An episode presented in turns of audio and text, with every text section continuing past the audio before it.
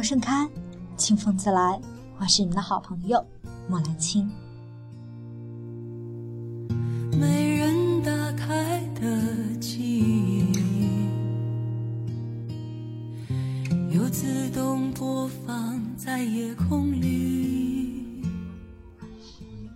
好久不见，今天呢，为大家献上的一篇文章叫做《每秒回》，不代表我不在乎你。没人打开的泪滴，又敲着窗户自言自语。上大学的时候，我一度把回消息的速度作为衡量一段感情的标准，友情、爱情皆是如此。我偏执地认为，如果一个人在乎我，他就应该在看到我消息的第一时间。回复我，哪怕那一刻他很忙，否则他就是不在乎我。可以想象，在这般苛刻条件下与我相处的人，一定都不太好过吧？一旦回复晚点，我就会胡思乱想，进而猜疑对方的品行，这就造成了许多误会，也引发了众多争执。我一直不知道自己的这种心态有个非常贴切的形容词，叫玻璃心。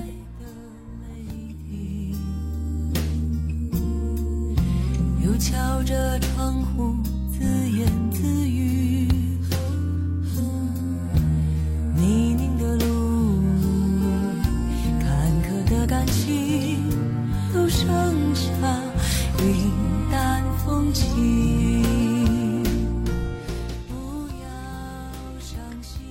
以前的我并没有察觉自己是个有点玻璃心的人，我以为我之所以会在意那些细节，是因为我重感情。我喜欢吃原味薯片，喝奶茶只喝抹茶，去过的餐厅下次再去，点的菜还是那几样，用过的电子产品哪怕坏了，也会留着。追了很久的电视剧突然收尾，会失落；养了很久的猫和狗死去，会掉眼泪；一起共事过的同事离职，会不舍；一起相处过的无论谁突然说要离开，会伤心到想哭。窒息的别离会被怀念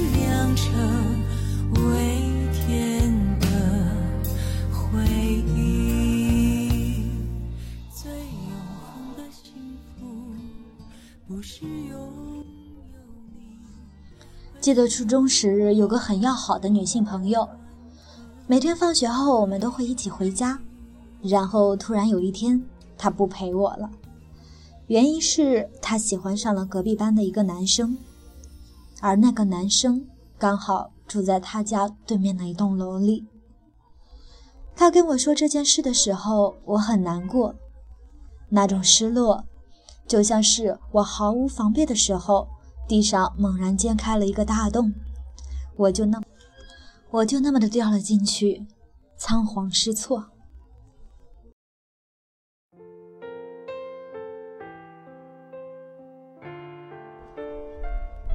后来整整一个学期，我都是独自一人回家，直到有一天我们分班了，再也不是同班同学的关系。每每想起，还是会觉得感伤。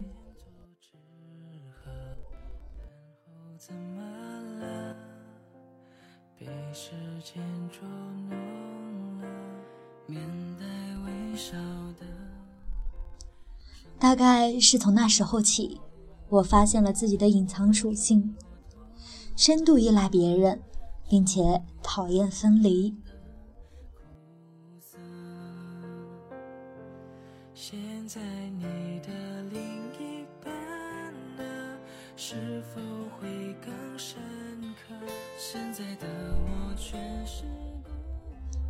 于是，在每一段关系里，我都奋力地付出着。一是想要博得存在感，二是想要独占这份存在感，三是想要关系的状态同我预期的那样鲜活分明。可是啊，也许是我用错了方式，也许是我一开始的想法就是错误的。原先在我身边的人全都落荒而逃，我也给自己招致了诸多烦恼。那时候，我总想让自己在别人的心里位置变得独一无二，可我忘了，我的这份期许实在是太重了，重到与我相处的人每天都觉得是在负重跑。久而久之，他们会害怕，会远离。然后不再与我亲近，这可能是每个人在年轻时都会犯的错误吧。过分期待，过分在意，最后往往会事而愿违。现在你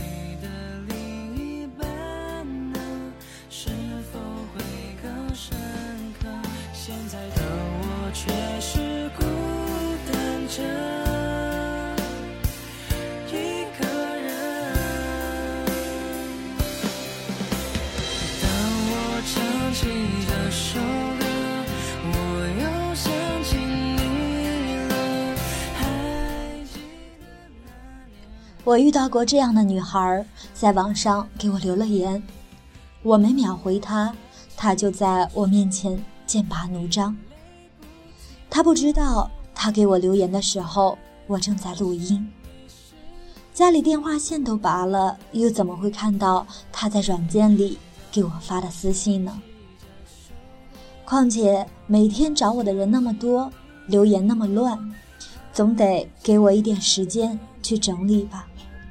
显然，他没有这个耐心去等。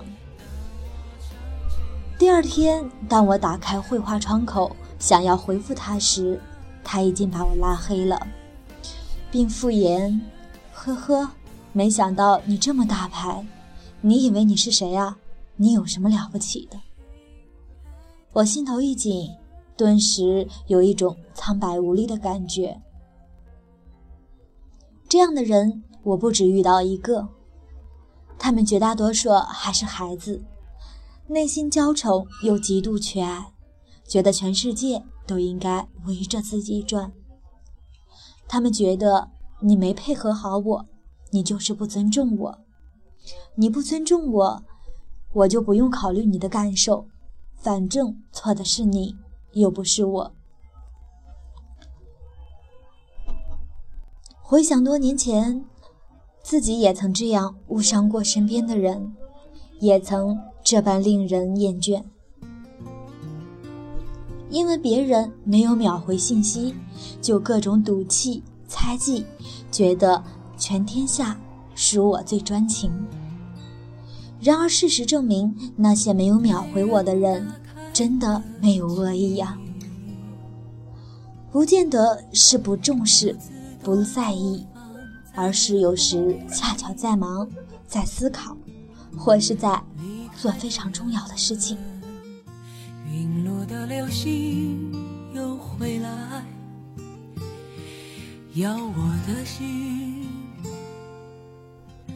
没人打开的泪滴。自从大自从大学毕业以后，每天都在为生计奔波。白天上班，中午的时候抽空写稿找素材，晚上回家录音排版。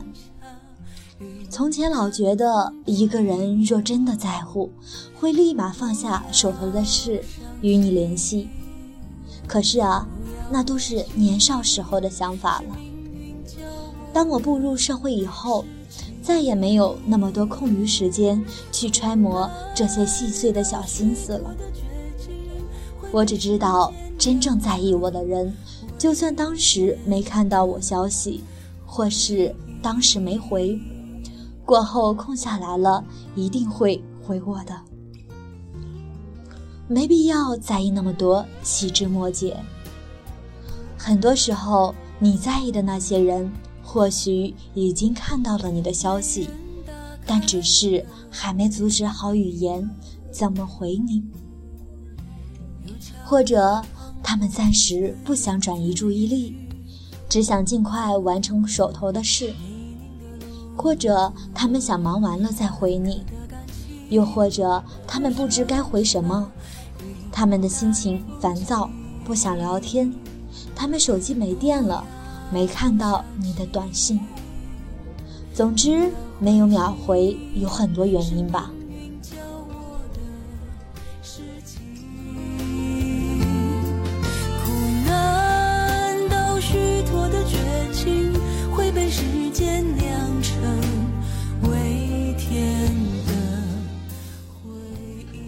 后来的后来，我也渐渐明白，与人相处不一定非得用自己的那一套标准去期待别人的尊重。整天和玻璃心的人交往会累，你要给别人喘息的机会。其实有没有秒回和那个人在不在乎你真的没太大关系。如果你们是朋友，是恋人，拥有十分亲密的关系，你就应该去相信他，不要把小事放大化。然后用自己的矫情去点燃一些不必要的争端。我知道你很在乎我，但没秒回，并不代表我不在乎你，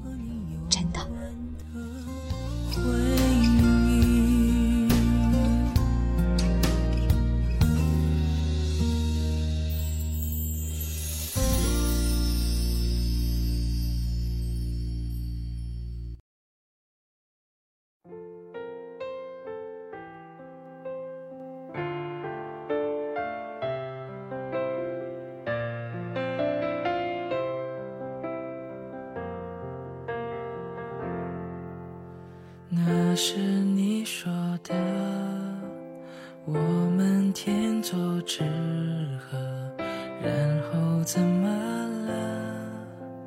被时间捉弄了，面带微笑的，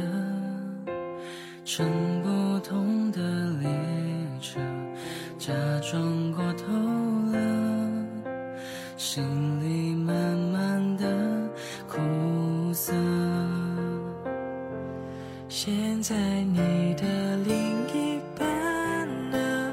是否会更深刻？现在的我全是